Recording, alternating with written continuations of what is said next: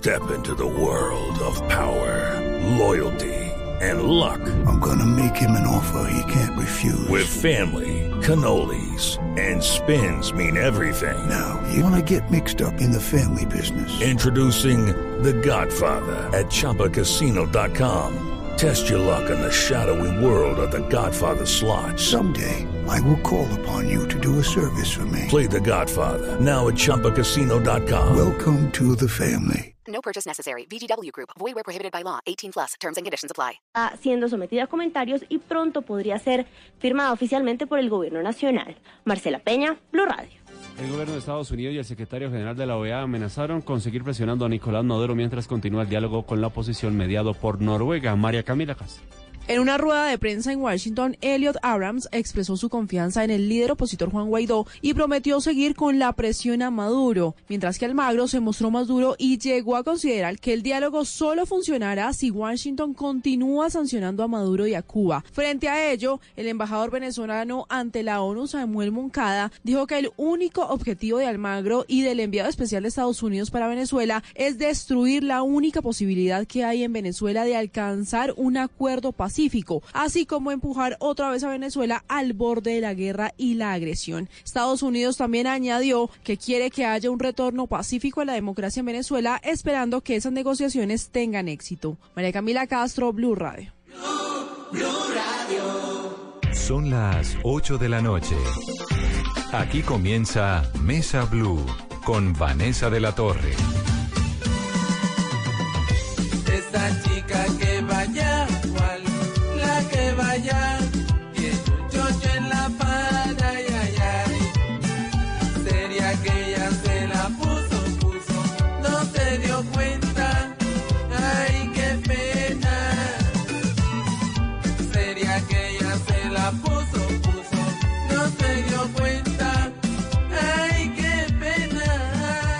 noches y bienvenidos a Mesa Blue, este ritmito delicioso que se ha metido en el corazón del Caribe colombiano y que desde allá se ha regado por toda Colombia, se llama champeta, Carolina. Y hoy, en este programa, están ellos, los reyes de la champeta. Bienvenidos.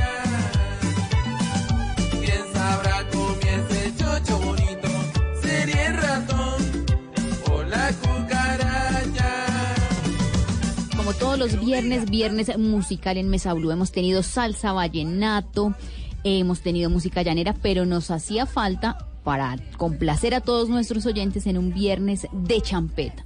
Y por eso están con nosotros los reyes de la champeta esta noche para ponerle buena música este viernes de Mesa Blue. Con nosotros Viviano Torres, Charles King y Luis Towers, los reyes de la champeta esta noche en Mesa Blue. Bienvenidos, eh, Viviano. Muy buenas noches eh, a todos los oyentes de Blue Radio. Para mí es un placer poder compartir y alegrarle esta noche, este fin de semana, a todos los oyentes de esta prestigiosa emisora. Charles, buenas noches, bienvenido. O mejor le digo Carlos Reyes, ¿con cuál se queda? Yo no sé, con Chalequín. Charles, ¿Y por qué se cambió el nombre? Pues Chale. razones comerciales, ¿no? ¿Buscando fama? No, la fama se llega sola. si tú haces buenas las cosas. ¿Y Luis Towers o Alfredo? Eh, si dice Alfredo, nadie sabe quién es el man. Hay muchos Alfredos. Luis. Y bueno, ya listaron maletas porque se nos van de gira, ¿no? Pues sí, ya estamos listos para ya retumbar, a poner la música colombiana por lo alto. El palenquero fino. ¿Y el palenquero cómo arranca a hacer champeta? Bueno, la verdad fue una idea que, que empezamos con, con la intención de revolucionar lo que tenía que ver con los rituales del lumbalú por la similitud que tenía con la música africana y pues el acercamiento desembocó en lo que hoy se conoce como champeta. Pero usted usted nace en Venezuela y, y se va a vivir a, a Cartagena, luego a, a Palenque. Eso es un accidente. ¿Por qué? Cuéntenos Porque ese palenquero es palenquero así acá en la China. ¿Y por qué sus papás en ese momento porque estaban en Venezuela? Pues por la misma razón por la cual los venezolanos llegan a Colombia hoy, Buscando un mejor futuro. buscando un mejor futuro. ¿Y a los cuántos años empieza usted a hacer música? Bueno, empezamos a los 16 años, eh, ya en, en el aspecto ya digamos que profesional, pero en Palenque se hace música desde la niñez. pero es que usted no inició haciendo música, sino usted fue bailarín también. Bailarín, pero en Palenque hacía música con Ajá. tambores.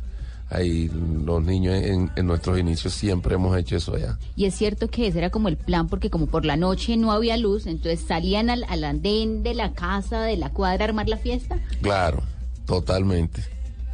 Y bueno, cuéntenos, la champeta, ¿por qué se llama champeta? Bueno, es, es una terminología que se usó de alguna manera despectiva con las personas que asistían a los diversos eventos de, de pick-up. Algunos trabajaban en, en labores de, de, eh, de vender fruta, de vender pescado y llevaban su utensilio con el con que cortaban. Con el que se quitan las escamas al pescado, ¿se llama champeta? Champeta. Y se lo llevaban a veces para los bailes, como, como, como salir tú de un día, una noche de trabajo y te derrumba. Eh, y el elemento que tienes te lo lleva. Exactamente hacían los, la gente que asistía a los picó. Se llevaban de ellos, entonces salían de, terminaban de vender y se iban a, a armar la parranda. Y pues en, en el efecto del alcohol, algunos tenían conflicto y entonces la, la, la terminología trataba de decir no, no vayan a esos eventos porque ahí van puro champetudo, porque usaban ese, ese elemento que no lo llevaban con la intención de, de, de, de agresión, sino algunos, o como dice Tower, que no resuelven los problemas ni el lunes ni el martes, sino que se encuentran el día que tienen algo de alcohol en un evento de eso y terminan peleando. Pero para ustedes esa expresión champetúo era una ofensa. De, de alguna manera, champetudo se, se refiere a las periferias, como decir en Brasil las favelas. De alguna manera, es- eso es lo que, lo que quieren dar a entender con la expresión de champetudo. Pero uno a veces tiene como ese sinónimo de que la champeta a veces es un baile como y una música muy erótica, muy sensual y siempre encuentra, se encuentra uno en las redes, en este mundo digital, los videos de los niños desde los 3, 4 años bailando de esa manera. O sea, ¿cómo han ustedes eh, trabajado para tratar de desmarcar que sea sinónimo como de vulgaridad, de erotismo, de sensualidad eh, la champeta? Bueno, realmente eh, la champeta y, y- y hasta en los niños ninguno lo ve desde ese, desde ese punto de vista. Lo ven desde el punto de vista de, de- una expresión corporal sin mala intención. Ya la mala intención y, y la queda en la imaginación del doble moralismo que maneja la, la humanidad frente a, la- a las cosas. Porque es como cuando la gente habla del desnudo y de pronto se va a la playa con un, vestido de baño de dos piezas, ya prácticamente está desnudo. Ustedes hacen la música y la gente verá cómo baila. Exactamente. Cada, por cada generación nacen eh, estereotipos de forma de bailar, ba- baile en una sola bardosa, baile paseadito, eh, baile de, de terapia, ahora se baile que los tres golpes, la nueva generación, que es lo que ustedes ven en, en el momento y que también eso tiene una influencia de la música jamaiquina como el dancehall si viera la forma como baila te sorprendería quedaríamos en, en, en la champeta en pañales Las letras de sus canciones hablan de las principales problemáticas que tiene la ciudad, como la pobreza. Eh, ¿Por qué? Porque está inspirado en, en estas situaciones. Pues porque es, es una situación que nos ha tocado a todos y realmente eh, algo uno se conecta con la realidad y cuando uno expresa eh, en la música lo, lo que lo que está viviendo de alguna manera está creando eh, cierta forma de conciencia y la música no es solo para diversión sino que también debe transmitir un mensaje positivo. y cómo ha sido esa influencia de la música africana, de esos sonidos hoy, y si han tenido que transformarlos para seguir en la escena musical, porque ahora vemos que todos los artistas están haciendo fusiones con lo urbano. Bueno, pues eh, en el área de, de- triunfar, los artistas se han dedicado de pronto a cada uno a creer que se puede crear algo eh, que lo va a catapultar artísticamente y eso es lo que se genera con las cuestiones de, la, de las fusiones en general de todo tipo de música. ¿Y, y cómo hacen ustedes para lograr eh, mantener esos sonidos originales de la champeta y no llegar a, a- en busca de mantenerse, caer en, en lo urbano? Sí, ¿cuáles Porque creemos que la música eh, también tiene que ver mucho con lo que tú transmitas. Y eso es lo que nosotros tenemos y transmitimos algo positivo o, o- o nuestra expresión que a la gente lo, lo convence y que también nosotros somos eh, muy ide- eh, eh, dentro de lo que tiene que ver con nuestra identidad cultural, musical. Si tú ves Palenque, Palenque es un pueblo que lleva eh, tantos años manteniendo una lengua. Así mismo, nosotros mantenemos lo que nosotros tenemos como cultura. Charles, ¿y usted cuántos años ya lleva haciendo champeta? Bueno, yo inicié desde el primer grupo de champeta existente que se llamó eh, Anne Swing, nombre que toma Viviano Torre, que era el cantante líder en ese entonces. El creador de ese, de ese Exactamente. grupo. Y usted, eh, Viviano, también eh, lo que busca es preservar la lengua palenquera en sus canciones. ¿Por qué? Porque eh, son los elementos que me motivaron a hacer música. Esa es una de las razones. Cuando yo entré a la escuela, eh, me di cuenta que eh, teníamos un, poder en nuestros eh, intangibles y que valía la pena seguir conservándolo a nivel del porque todo lo de Palenque es intangible, lo rítmico y lo lingüístico. Entonces, eh, yo decía, ¿por qué a mi papá no le gustaba que yo hablara en la lengua palenquera? Pero háblenos en palenquero porque aquí ya me están preguntando. Ustedes están hablando de... Y, y- y- y que nos hablen Y en- díganos algo. ya, ya, ya, ya, ya estaba un poquito y que me gustaba a mí, que tatami que le iba a pedir Que le gustaba estudiar y papá no, no quería que le estudiara o hablara la lengua palenquera. Eh, entonces- ya entiende, ya entiende. Entonces, entonces, cuando yo era monacito, que estaba anditiel a mí, ya mira que, que el- así na como su se chitea, era cubicio, eran grandes. Y por ejemplo, ustedes a sus hijos eh, les enseñan eh, palenquero. Claro, claro. Yo, yo sí trato, trato de que mis hijos sepan que ellos tengan eso como segunda lengua. ¿Y Viviano cuántos hijos tiene? Tengo 10 hijos. ¿Cómo así? No, no, no. ¿Cómo espere, un momentico, un momentico, por favor, Viviano. Lo que se sabe. ¿Diez hijos con la misma, con la misma, Con la misma, sí. con la misma mamá? Con la misma, pero con diferente. Él, él no, él no me cuenta hasta 10, pero son más. O sea, son más. O sea, solamente No, sabe de 10 y Diez. pueden ser Bueno, más. me, me apareció una por ahí ahora en Santa Marta. ¿Y con cuántos? ¿Ah? ¿Con cuántos hijos? Ella tiene dos. Y los dos suyos. ¿Ah? Los dos suyos. O sea, para completar 12, la docena. No, no, ella tiene, ella tiene dos. Yo-. Una sola, una niña. ¿Y nietos ya tiene también? Sí, claro, tengo. ¿Cuántos nietos? Tengo seis nietos. Porque los artistas como que eso hace parte como de ese de ese checklist de, de tener muchos hijos, muchas mujeres, Vivian. Bueno, yo en mi caso, yo decía que iba a tener 20 hijos. Ah, o sea, todavía tiene tiempo soy- para sí, ocho. Porque yo tenía, ah, yo soy hijo único. Entonces decía, mi familia yo la tengo que poner a que crezca. ¿Y cómo fue Y haber crecido siendo hijo hacer- único? Y lo, sí, lo, lo que yo decía era, se va a perder mi apellido. Y yo me siento solo. Y yo no, yo no voy a, los hijos míos tienen que tener bastante hermanos. Y lo primero que tengo que buscar es una forma de, de adquirir, de superarme, para que ellos se críen con las comodidades que, que yo pueda darle o, o tengan eh, resueltas las necesidades. Entonces yo decía, yo voy a tener bastante hijos. Lo que pasa es que cuando yo iba por la mitad del camino dije, no, esa vaina sale muy cara. No sé, no se puede. Uh, esa- es una inversión grande. Yo tengo una inversión grande en mis hijos. ¿Y todos sus hijos viven en Palenque? No, viven en Cartagena. Ahí tengo un hijo viviendo aquí, trabaja aquí en Bogotá. De pronto cuando niño usted se sintió muy se solo para, para hacer champeta. Usted quería era tener ya todo el grupo en la casa. Bueno, eh, eh, de pronto algo así. Pero yo nací en un grupo de música que llama, un grupo de música tradicional que llama Son Palenque.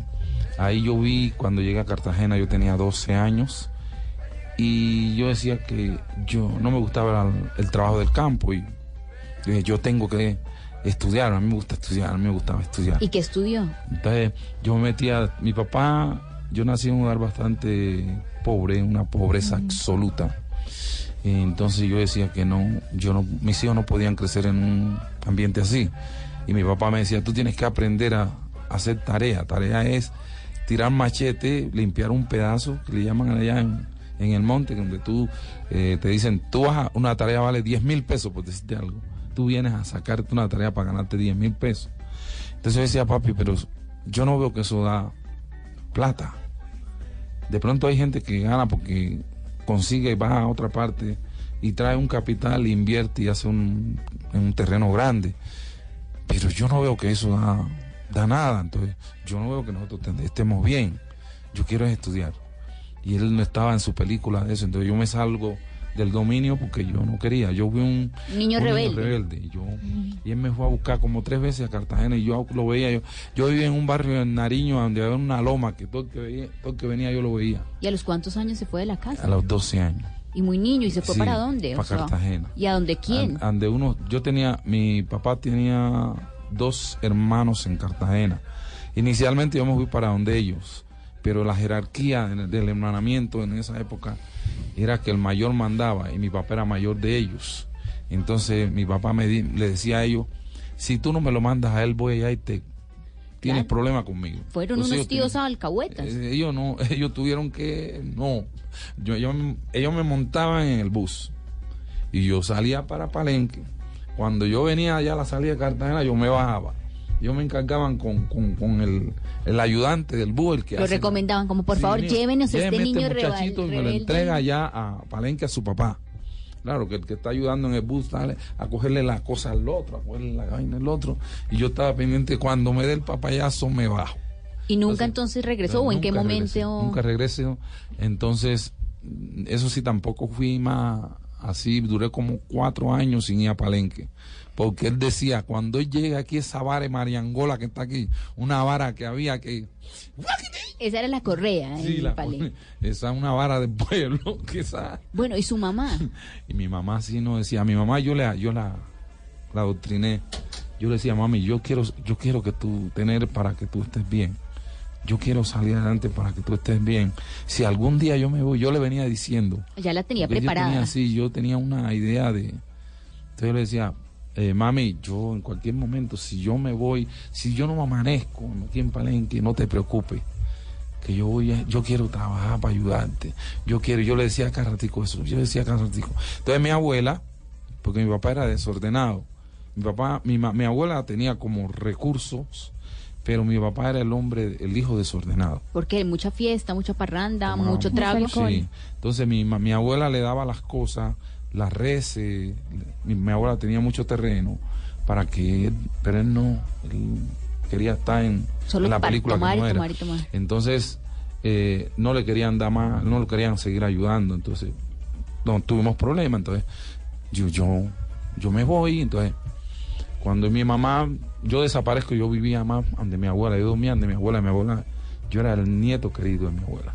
Y bueno, y entonces, ¿a los cuántos años empieza a estudiar, hace el colegio? Eh, yo, yo empiezo a terminar la primaria y bachillerato en Cartagena, sin regresar a Palenque, temiendo la, la, la vara. A la vara, sí, ese era el miedo. Sí, la correa esa, pues, la correa palenquera era la vara de Mariangola. ¿Y Mariangola qué es? ¿Algún Es un, árbol? un- un- sí, un árbol que ese no se, no se parte así nada más. Eso parece una correa, porque eso tú lo, lo te pega aquí, llega hasta aquí.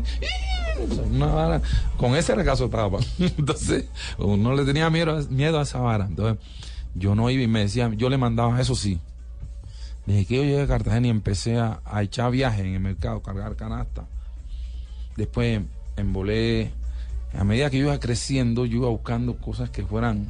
Pues como niño no me iba a Iba ajustando el trabajo con Sí, la edad. Sí, sí, con la edad. Y estudiaba de noche. Yo busqué trabajar de día y estudiar de noche.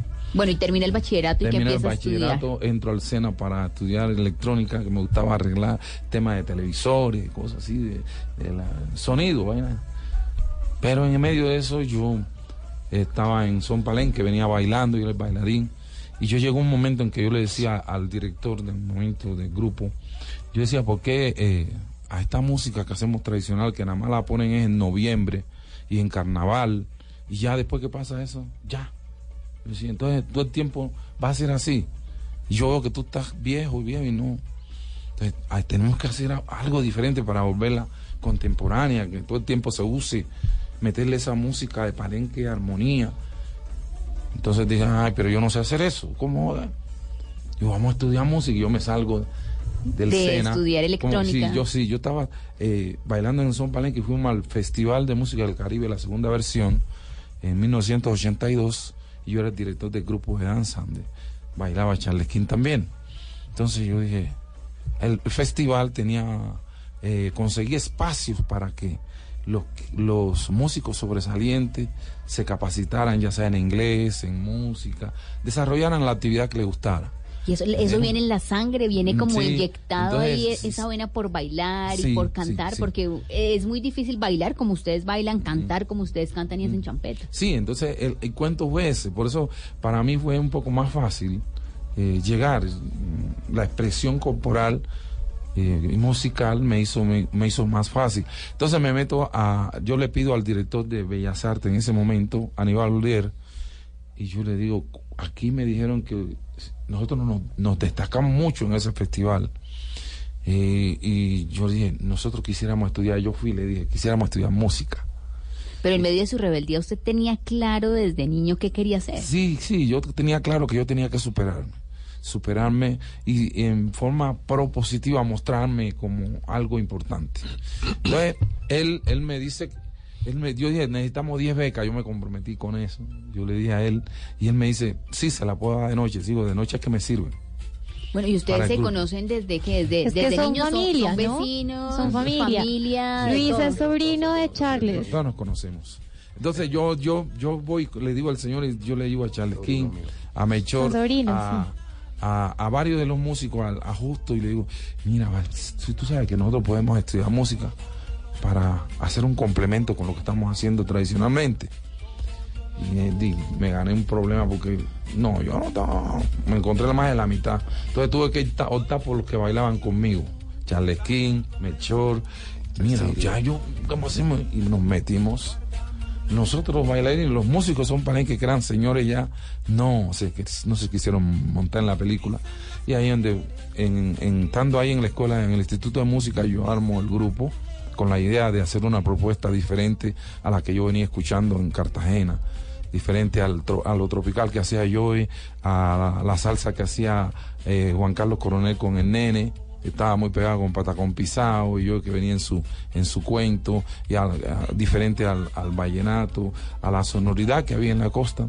Yo decía, bueno, si aquí en la costa llega mucha música eh, que la gente no entiende, yo empecé a valorar. ¿Por qué nosotros no podemos hacer la, eh, la música esta que yo estoy pensando en lengua palenquera?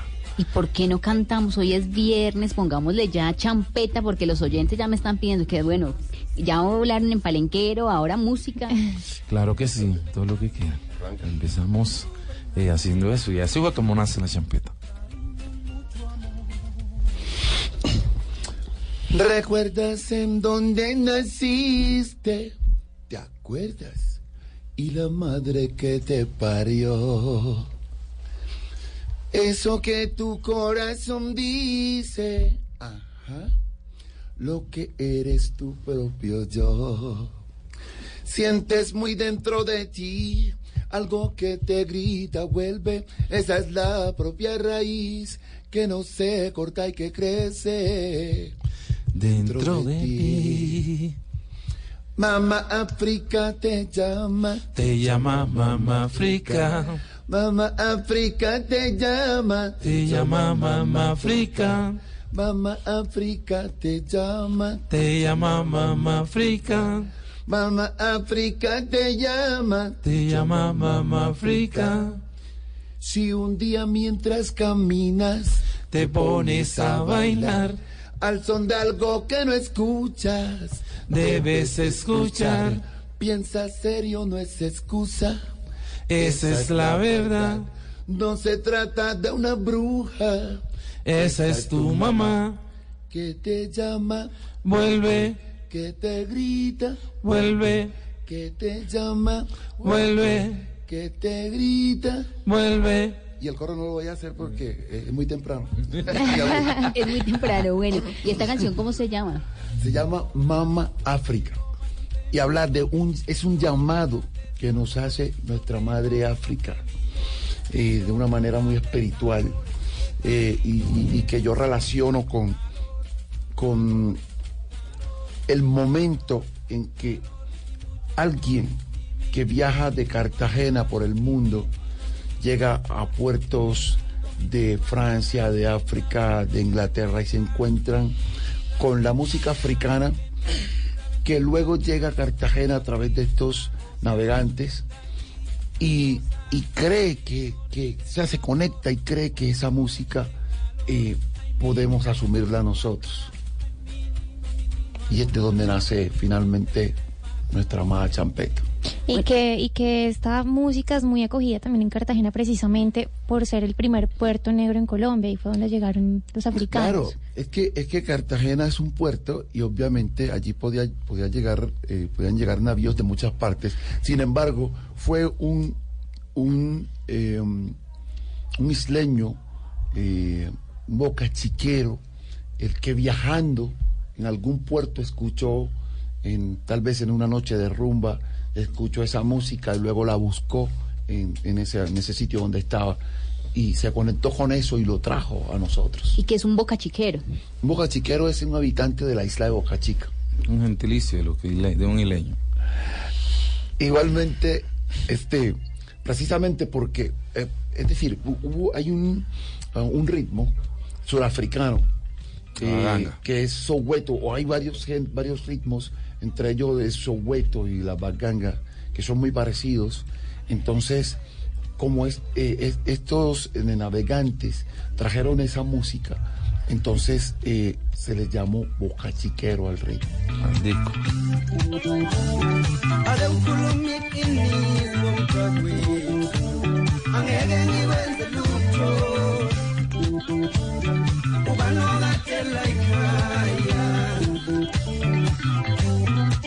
Hacemos una pausa rápidamente. Regresamos para que sigamos champetudos. Viernes de música en Mesa Blue.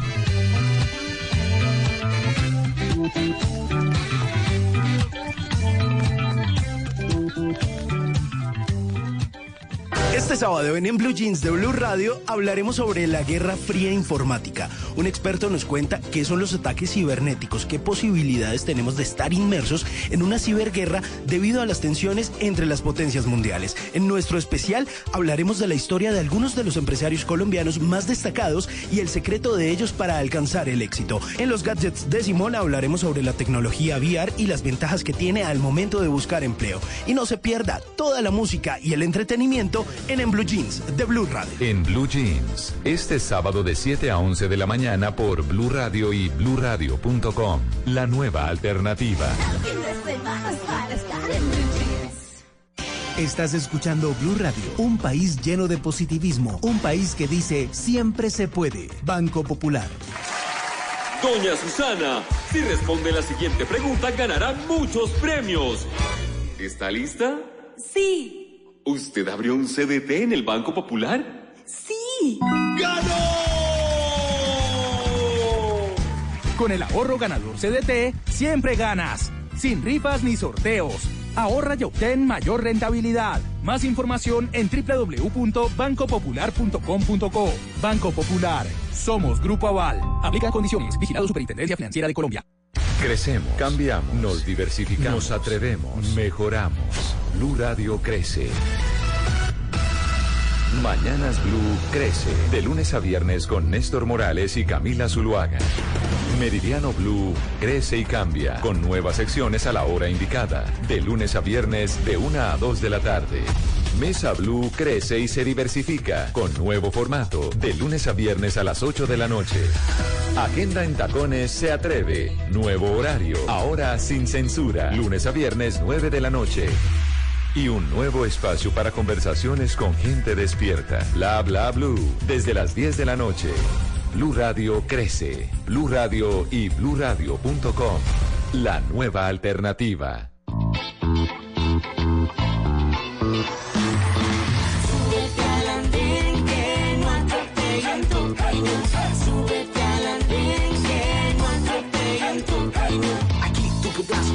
Debatir lo que a ti, lo que a mí nos pueda interesar.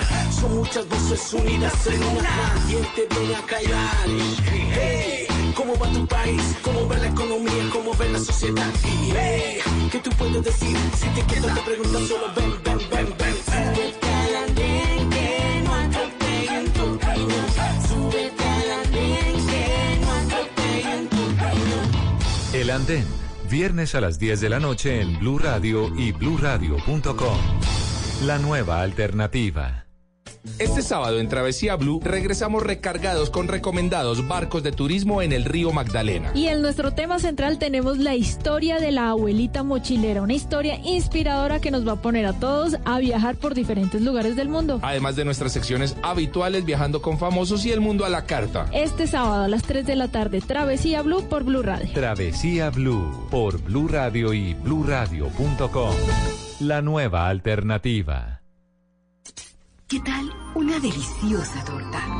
Unos ricos pastelitos, unas exquisitas galletas, un pan calientico, con harina de trigo, los farallones.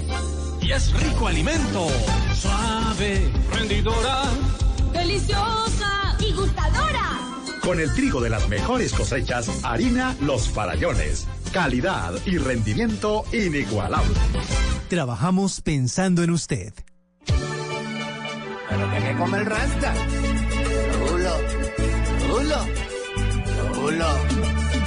Compadre Chagua, cuando el paciente pide ayuda, hay que llevarlo a donde el. Papa Rasta, sentado estaba frente al televisor. Vi una noticia que me llamó la atención.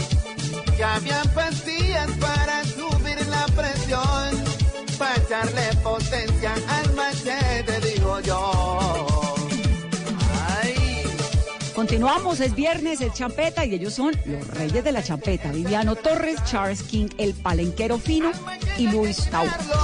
Hacerle mantenimiento, como al motor de los carros de agua, esto no es un invento. Tres veces a la semana mínimo para que tenga larga vida. Porque si usted no lo usa, ese machete se oxida. ¿Y ustedes cuando niños qué escuchaban? En, en su casa, por ejemplo, su mamá, su papá, ¿qué escuchaban? ¿Eran músicos también? No, esos ni cantaban. Eso no cantaban ni los pollitos. Eh, Palenque es un pueblo con mucha musicalidad. Eh, nosotros crecimos entre, entre juegos nocturnos. Esos juegos nocturnos tenían unos, unos cánticos. eh, ¿Y qué tipo de juegos eran? Pero, pero cuando nosotros éramos, éramos pequeños, se veían más porque había menos cosas en que divertirse. Y, y nosotros teníamos más a la mano esos elementos de nuestra cultura. ¿Y qué tipos de juegos eran? Eh, bueno, eh, ¿sabes qué es la peregrina? No. Bueno, la peregrina es, es un juego en donde se, se hacen dos rectángulos cruzados, uno más hacia el norte del otro, y se le hacen unos cuadros que se puede saltar, que se tiran fichas en los cuadros y se puede saltar. Entonces, eso, como eso, eh, había muchos, muchos juegos. A la penca y atrás, cánticos. A la penca atrás. Joroba. Libe, libe, libe. O sea, cada juego tenía como una, una canción cánticos, que sí. lo acompañaba. Claro. Entonces, eh, nosotros hacíamos, junto con las niñas en la calle, hacíamos eh, arepas. Pero las arepas eran unas cositas así y le llamábamos arepuelas. De harina de maíz. De harina de maíz, claro. Entonces era como que si las niñas nos vendían las arepas. Ese era el juego de la tienda. Traducción, traducción de, de la arepa en español en palenquero es alepuela. Alepuela. Pero la arepuela era la pequeña. pues. La pequeña. Sí. Y por ejemplo, ese juego de la tienda iba acompañado de qué canción? Eh, Bueno, de todas las que existían. Sí, era, era todo, porque es que la, la noche era nuestra para cantar todo lo que, todos los cánticos que hacían parte de nuestra cultura. Eran eh, eh, el estaba loreando y yo por la red estaba mirando el loro comiendo y yo trabajando. Que se mantiene con la la flor de flor verano, Trabaja, compañero, trabaja. Trabaja, compañero, trabaja. Trabaja, compañero, trabaja. Ese es uno, uno de, de Francisco Revoleático. Revolear, revoleático. Así es que se baile mático. Revolear, revolear, revoleático. Así es que se baile mático. Revolear, revolear, revoleático.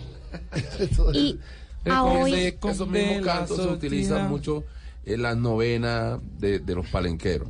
Pero todavía se sigue conservando esa- esos juegos ahora. eh, Esos juegos actualmente. ahorita han sido absorbidos en una parte, porque es que ahora tenemos televisión. Antes no había televisión. Claro, es que eso quería preguntarles. La niñez de ustedes fue una niñez Más en- sana. Claro, sana Claro, y sí. muy cultural, porque Sí, escribían, exacto. cantaban. Claro. No había televisión. eh, había un radio. Habían dos radios. Uno en mi casa y otro radio en otra casa de, la plaza de Palenque. Entonces, si había una pelea de boxeo, se reunía la gente en mi casa a escuchar, A la pelea de boxeo. Ya que hablan de boxeo, muchos palenqueros son boxeadores. ¿Ustedes por qué no terminaron? No, no digas, no digas. Tenemos No, boxeador. Ah, yo también hice boxeo. Mis inicios en Cartagena fue de, de bolseo. Hasta que luego encontré a- al grupo Son Palenque y fue de donde me vi la alternaba. ¿Y por qué prefirió la música al boxeo? Bueno, resulta que el boxeo hay que tener una disciplina tremenda para poder alcanzar el éxito. Y ya luego con el trasnocho tocó dejar de- el boxeo de un lado y sobre todo que no tenía respaldo de nadie. Yo prácticamente practicaba el boxeo a escondidas. Mi abuela, que fue quien me crió, no quería que yo fuera boxeador. Luis, usted fue el que internacionalizó la champeta. Fue a Europa, estuvo también en algunos países de África. ¿Cómo lo recibieron allá esos públicos? Bueno, la, la gente dice, la gente ha preguntado muchas veces, hey, pero ¿cómo, lo, cómo lo recibe la- esa gente tu música? Claro. Y, y- y- y entonces yo he tenido la oportunidad de observar que a los diferentes festivales a los que he ido me he encontrado con que la gente sí baila, porque pero pero uno dice, bueno, pero yo qué hago en este festival, esta gente de Pokémones, monos grandes y, y- qué hago yo aquí y, y, eh, haciendo rock y no sé qué. Y entonces eh, Europa entera está cundida de africanos.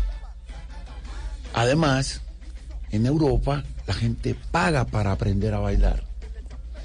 Entonces eso hace que quien no está realmente embarillado pueda eh, moverse, pueda bailar. Entonces eh, no es difícil que, que podamos eh, calar allí.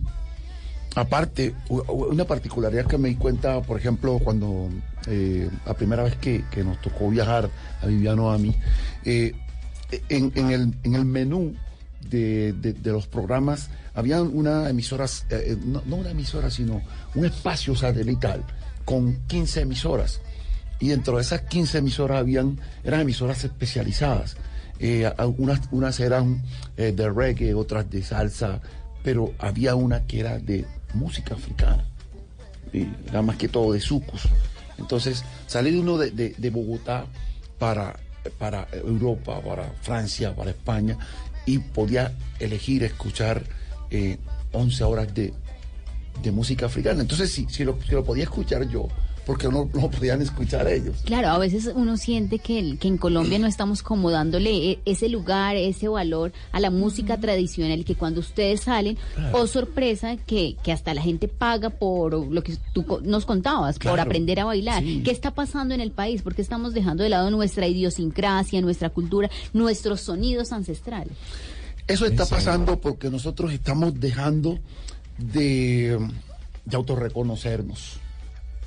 Y yo no sé si es que nunca nos, nos autorreconocimos, porque el principal problema que tenemos lo- lo- los colombianos es ese. Nosotros nos aculturizamos a partir de- del hecho de no saber, creo que no sabemos quiénes somos, no sabemos lo importante que es nuestra cultura en términos generales. Ahora, y si nos vamos al detalle, eh, eh, localmente, entre más pobre es la, la- la- ubicación geográfica y social, la gente como que eh, se siente menos importante y entonces asume todo lo que viene de fuera y, y de esta manera pues deja lo que es como en una, como una forma de ignorar lo que se es y buscando eh, la, la importancia o la aprobación de otros que, me, que, que, que- que ignoran más quiénes son. Y ahí es donde estamos fallando. Está fallando en la educación colombiana, la escuela, en dejando que se por en los, prim- los en los primeros lugares ritmos de afuera, porque entonces Claro. vemos que ya los niños no están escuchando vallenato, no escuchan salsa, claro. sino solamente música en inglés. Y hablan despectivamente acerca de nuestros ritmos. Al, vallenato peor, le llaman vallenato como por, por hablar mal de la cuestión. Yuca. Eh, le llaman, le llaman yuca al, al vallenato. Entonces, eh, camina, sale uno de noche en París va a diferentes sitios, en las calles de París, se encuentra uno, cualquiera tocando una botellita y cantando algo que, que- que a- la mayoría de las veces ni entienden y la gente lo aprecia. La gente lo valora, se queda, lo escucha, sí. le dan su bonificación. Y qué tristeza que acá no se haga eso. Pero lo hacemos no nosotros aquí entre nosotros mismos y nos, nos por debajean. Es un problema serio.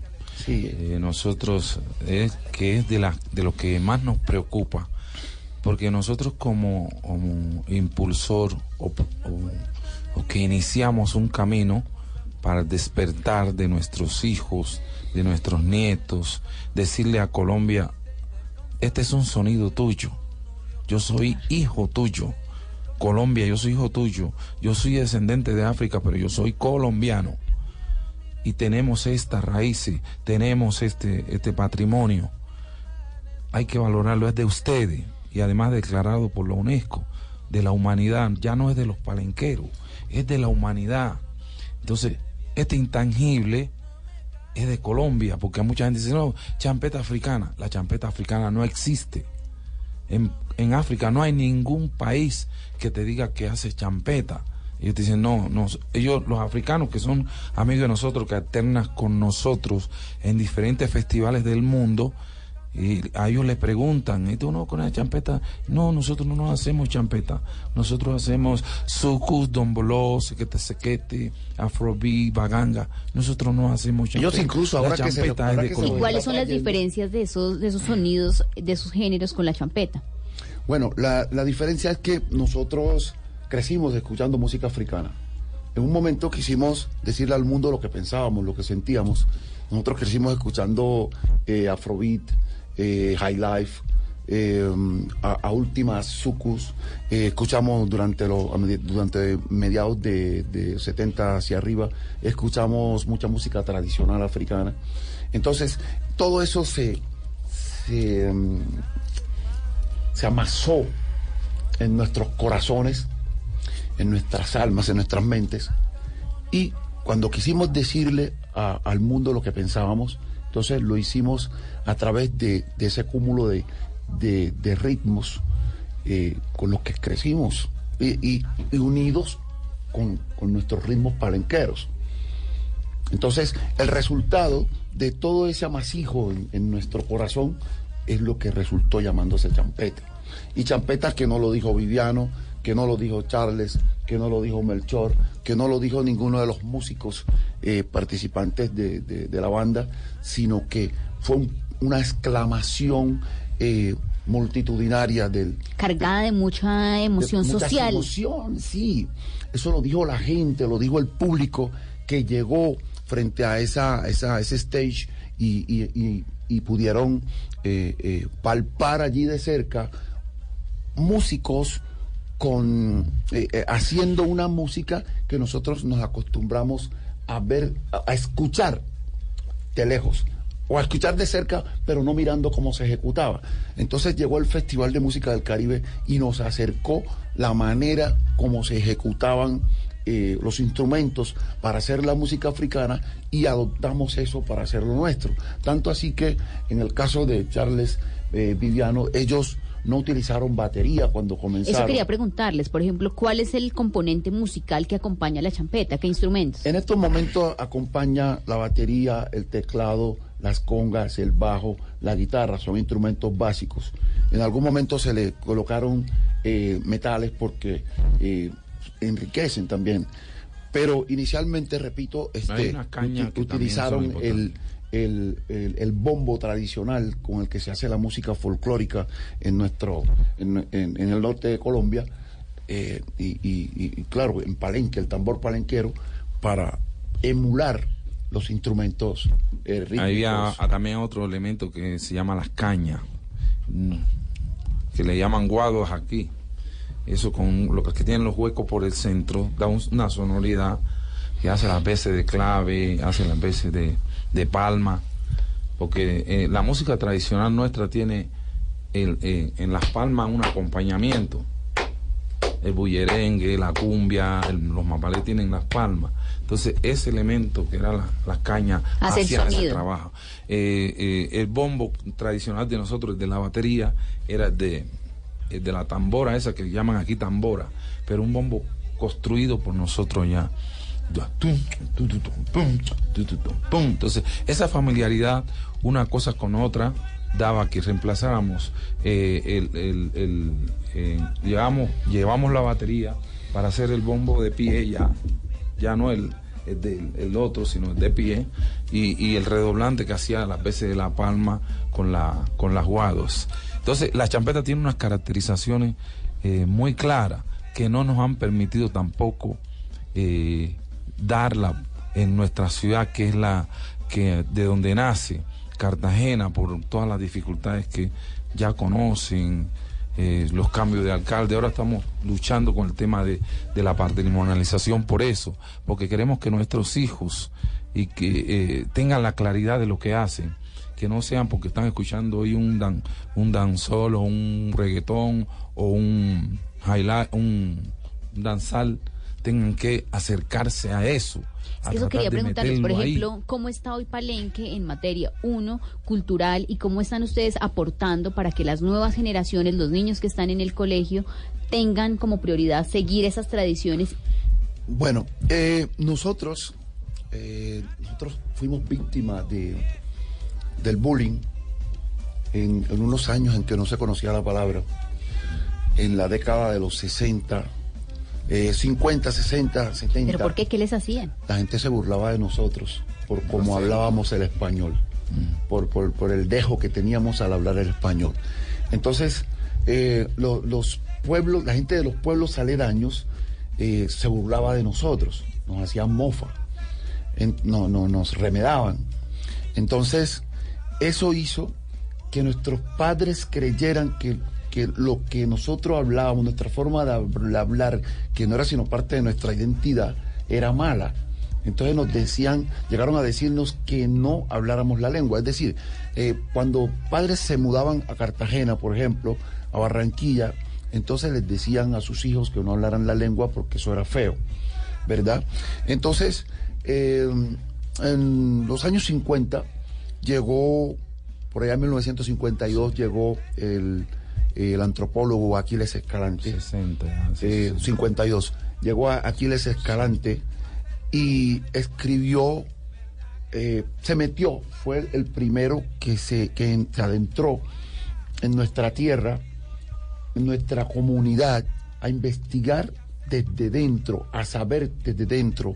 Quizá, quizás no con, lo, con, con todos los, los elementos eh, eh, dados técnicos para, para sacar la mayor información posible, pero sí sacó algo básico que nos permite hoy eh, ese trabajo eh, lo, lo, lo auspició la Universidad Nacional de acá, entonces, de Colombia. Entonces, se hizo ese trabajo, un trabajo que se hizo y que nosotros lo desconocíamos, porque, es decir, desconocíamos el resultado de ese trabajo. Entonces, eh, a partir por allá de 1970-72, se saca una copia de, de ese trabajo, ya no del libro original, se saca un, libro com- como un resumen de ese libro, en donde podemos ver cómo se vivía en, la, en aquella década, en aquellas décadas. Entonces, en- nosotros empezamos a, autoidentificarnos a partir de eso, pero además, en 1972 llega a Palenque eh, la antropóloga Nina Sánchez de Friedman, eh, eh, habitante de, de Bogotá, eh, casada con, con un, con un gringo.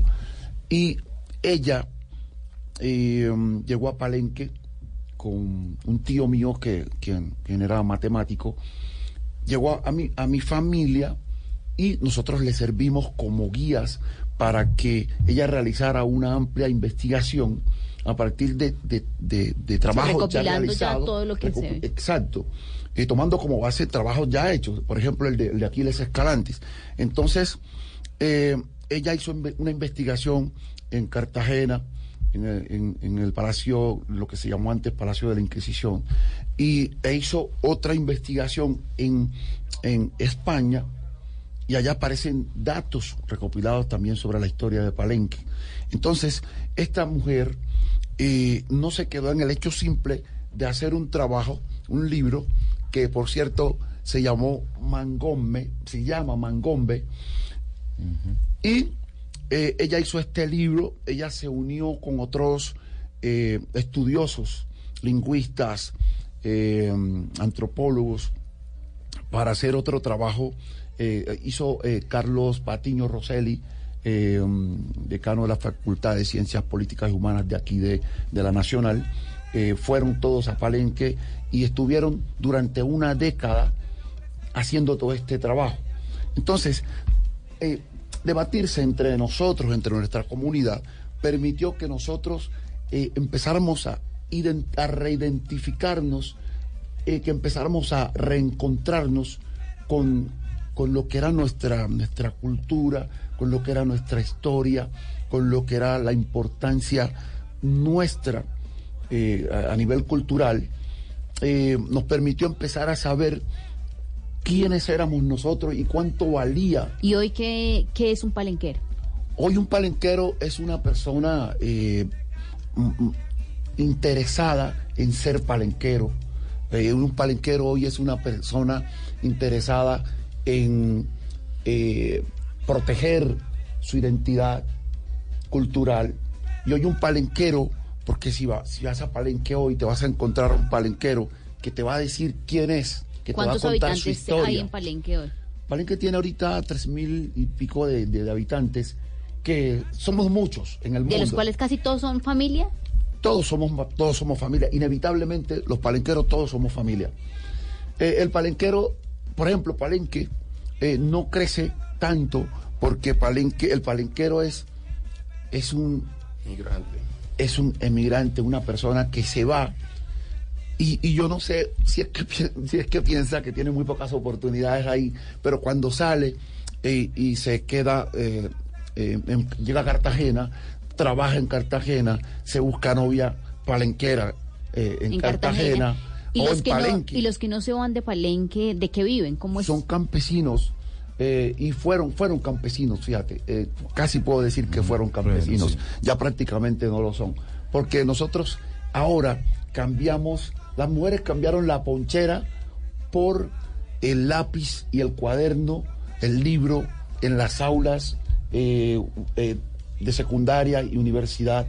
Eh, los hombres han optado por lo mismo, por cosechar conocimiento, por crecer a partir de, de- de- del conocimiento. Entonces, hoy el palenquero tiene una lucha diferente, una siembra diferente. Eh, um, Una siembra diferente, pero sin perder la idiosincrasia. sin perder la idiosincrasia, su identidad. Porque es que ahora sabemos quiénes somos realmente. Y antes, ¿por qué era tan difícil identificar qué eran? Porque es que eh, cuando, repito, cuando uno ignora lo que es, puede ser víctima de aquellos más ignorantes que para el caso se pueden burlar de nosotros. Nosotros, nosotros vivíamos en ese, en ese eh, eh, recinto en el que incluso nosotros éramos tan desconfiados sin saberlo que nosotros en vez de buscar salir eh, hacia, hacia la, la- eh, el- como lo que llaman progreso, lo que, Desarrollo, sí. el desarrollo, nos echábamos más hacia adentro, como, como cuidándonos de algo. ¿Y, y era algún miedo? Ese miedo, ese, eh, yo entiendo hoy que ese miedo es producto de la persecución que, que hicieron a nuestros ancestros cuando no quisieron ya seguir siendo esclavos. ¿Y si han sentido ustedes de pronto discriminados en algún momento? Bueno, es posible que sí, pero nosotros, eh, gracias a, a lo que a lo que hacemos, eh, hemos podido, yo siento que hemos podido quitarnos ese eh, eh, ese Estigma. ese estigma, esa persecución, ese ataque, solamente con lo que hacemos. Porque en el caso de nosotros no podemos decir que se nos cerraron las puertas en la universidad, en el colegio, en, en los estamentos eh, de- del Estado. Entonces, nosotros, independientemente, eh, nos hemos quitado todo eso, pero sabemos que sí existe la discriminación, la, la, eh, esa, esa persecución cultural, sí sabemos que existe. Pero nuestra música sí la, la tuvo. Al inicio fue no, muy la difícil. tiene. Pero, pero, pero pero- hemos, hemos ido rompiendo, Esa nosotros barrera. hemos ido, ido rompiendo muros, hemos ido rompiendo paredes con, con, con el empuje de este- del sabor que tenemos. Se nos está acabando tiempo en esta conversación y no, lo- no nos podemos despedir sin hablar de lo que viene. Sí, no, claro, y además que nuestros oyentes nos están diciendo que como la música de ustedes también ha sido muy acogida aquí en el interior, el éxito, la canción que más escuchó como en el 2013 fue El Chocho. Cántenos un poquito de esa Pero canción. también muy criticada porque todos También se por preguntaban qué era el chocho. Claro. Yo no sé. bueno, Tower dice que el chocho es el chocho. Todo queda de imaginación de la persona. Yo diría, esa chica que vaya, ¿cuál? La que vaya, tiene un chocho en la espalda, ay, ay. ¿Será que ella se la puso, puso? No se dio cuenta, ay, qué pena. Sería que ella se la puso, puso, no se dio cuenta. Ay, qué pena. Pero como la vacila ella con ese chocho que tiene en la falda. ¿Quién estará con ese chocho bonito? Tiene razón. O la cucaracha. Yo no sé. ¿Cómo dice? Pero mira, pero mira qué chocho bonito hay. Mira qué chocho bacano. El que tiene ella, compa, en la falda. Mira que estoy preparado. Listo y aquí con el palo. Pa' marcarle a ella, compa. La cucaracha. Ya, ya, ya, ya, ya se me la eh, mamá de ta kana tabla que kakaba. Eh, eh, masuto, es así. Con vileza suto coleno, mini kusuto. Mi kucha. Oh la la, unda cuyo, oh la la. Unda cuyo, oh la la. Kunda cuyo, oh la la. Kunda cuyo, Mahana. Kunda cuyo, Mi kucha. Kunda cuyo, Chamukina. Kunda cuyo, Surunga. Kunda cuyo, Macapuccini. Kunda cuyo, Chimanga. Kunda cuyo, Tajuta. Suto. Kunda cuyo, Suto atenque. Kunda Senda cuyo, como de allá. Kunda cuyo, Ciudadana Nangande. Kunda cuyo, Mandela. Kunda cuyo, Oh la la. Kunda cuyo, Oh la la. Kunda cuyo, Oh la la. Kunda cuyo, Oh la la. Kunda cuyo. Y, y con esta música es que se va a celebrar el Día de la Independencia el próximo sábado 20 A ritmo de champeta, Cari. A ritmo de champeta porque van para Chicago y también para Berlín. Muchos éxitos, que alisten las maletas, que nada se les vaya a quedar. Y no, muchas gracias por habernos acompañado en este viernes de champeta aquí en, en Mesa Blue. Y además, claro que también van a estrenar eh, sus nuevos temas como el Pum Pum y Chica Gomela, ¿no? Así es, así es. Láncenos ahí un, un pedacito. Pum, pum, de mi corazón el pum, pum, de tu corazón el pum, pum, de mi corazón el pum, pum, de tu corazón, yo no sé. Yo no sé. Viviano, Charles King, el palenquero fino, Luis Towers, los reyes de la champeta. Gracias por haber venido a Mesa Blue. Bienvenido siempre. Gracias a ustedes por esta invitación. Y a todos los oyentes que escuchan en esta noche este tremendo programa que, es- que esperamos le quede y sea de gran utilidad para el futuro. Así será. Muchas gracias por acompañarnos.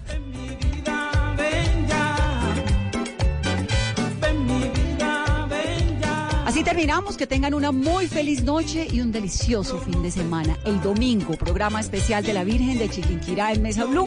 Y la semana entrante, seguimos con toda. Feliz noche.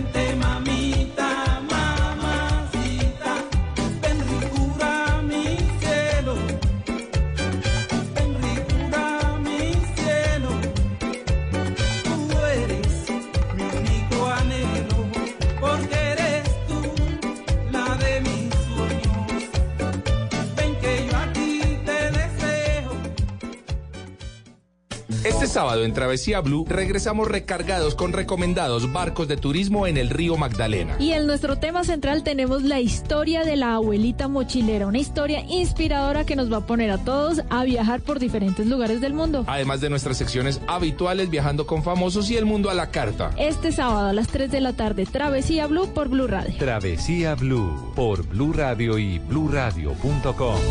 La nueva alternativa. Este sábado en En Blue Jeans de Blue Radio hablaremos sobre la Guerra Fría Informática. Un experto nos cuenta qué son los ataques cibernéticos, qué posibilidades tenemos de estar inmersos en una ciberguerra debido a las tensiones entre las potencias mundiales. En nuestro especial hablaremos de la historia de algunos de los empresarios colombianos más destacados y el secreto de ellos para alcanzar el éxito. En los gadgets de Simón hablaremos sobre la tecnología VR y las ventajas que tiene al momento de buscar empleo. Y no se pierda toda la música y el entretenimiento en En Blue Jeans de Blue Radio. En Blue Jeans, este sábado de 7 a 11 de la mañana por Blue Radio y bluradio.com. La nueva alternativa. Este domingo, en Sala de Prensa Blue, La semilla periodística con la que arrancó Agro Ingreso Seguro a propósito del regreso de Andrés Felipe Arias. La eterna polémica de si debe haber o no cadena perpetua para violadores y asesinos de niños. Y los terremotos como los de Los Ángeles. ¿Hay manera de predecirlos? ¿Qué pasa en Colombia? Sala de Prensa Blue, este domingo desde las 10 de la mañana. Presenta Juan Roberto Vargas por Blue Radio y bluradio.com. La nueva alternativa.